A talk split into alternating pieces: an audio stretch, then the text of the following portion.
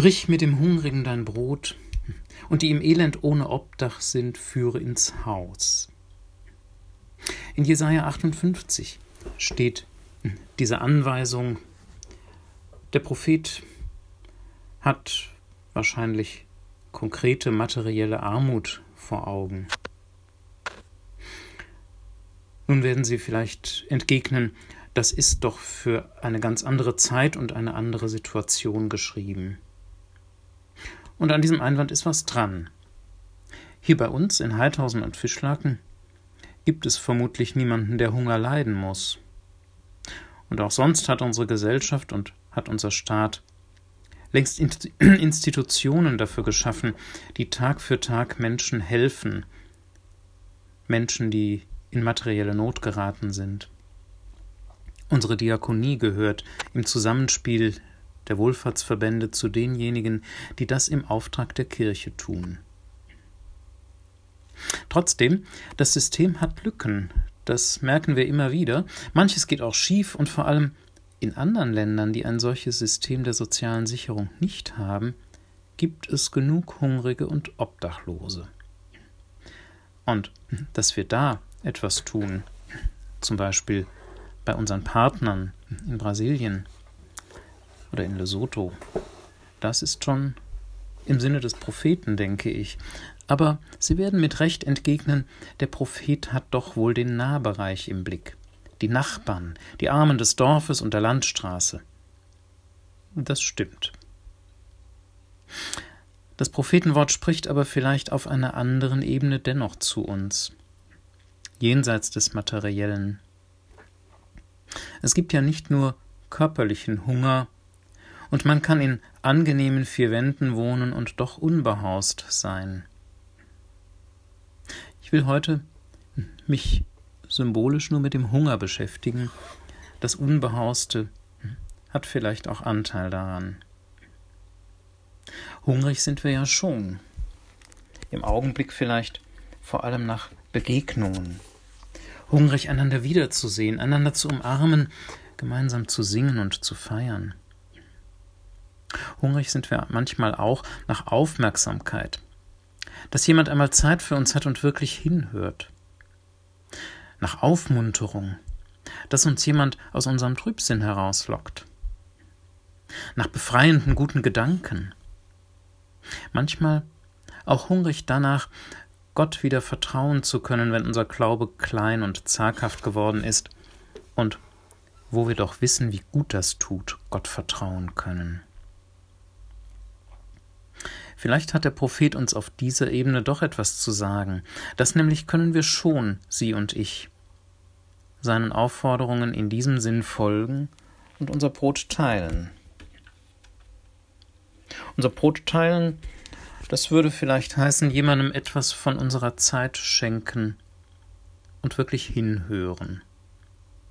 Aufmerksam, anteilnehmend, mitfühlend einfach hinhören vielleicht sogar ohne irgendeinen Ratschlag zu geben und ohne irgend sonst etwas zu tun, nur hinhören. Wie oft habe ich das erlebt und Sie wahrscheinlich auch, dass es einem anderen Menschen nur darum ging und dass er dafür dankbar war, sich einmal aussprechen zu können und Verständnis zu finden.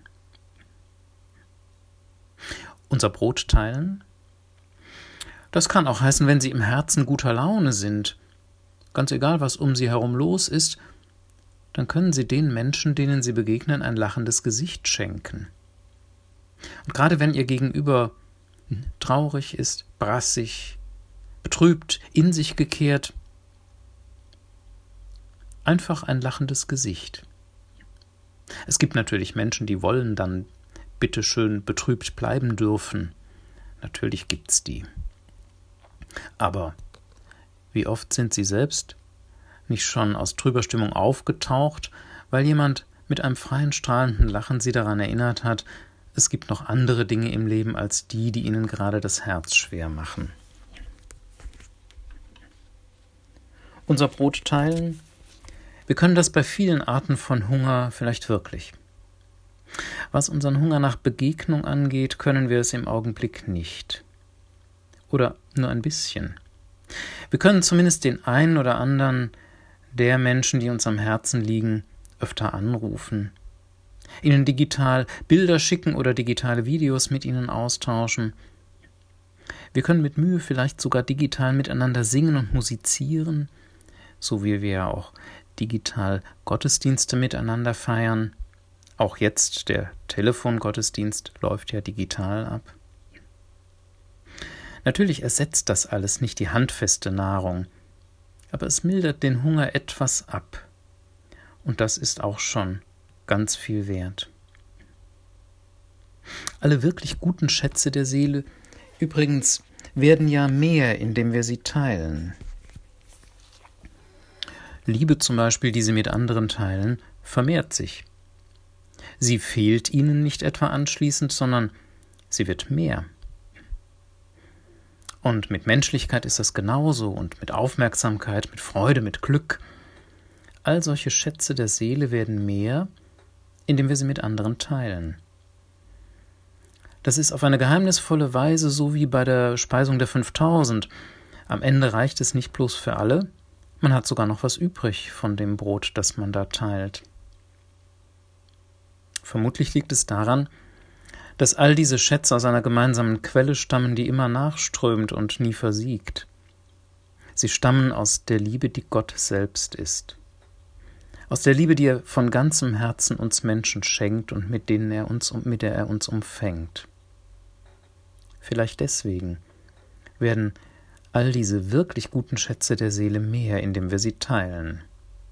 Achten Sie einmal darauf, wenn Sie so Ihr Brot mit jemandem teilen, dessen Seele hungert.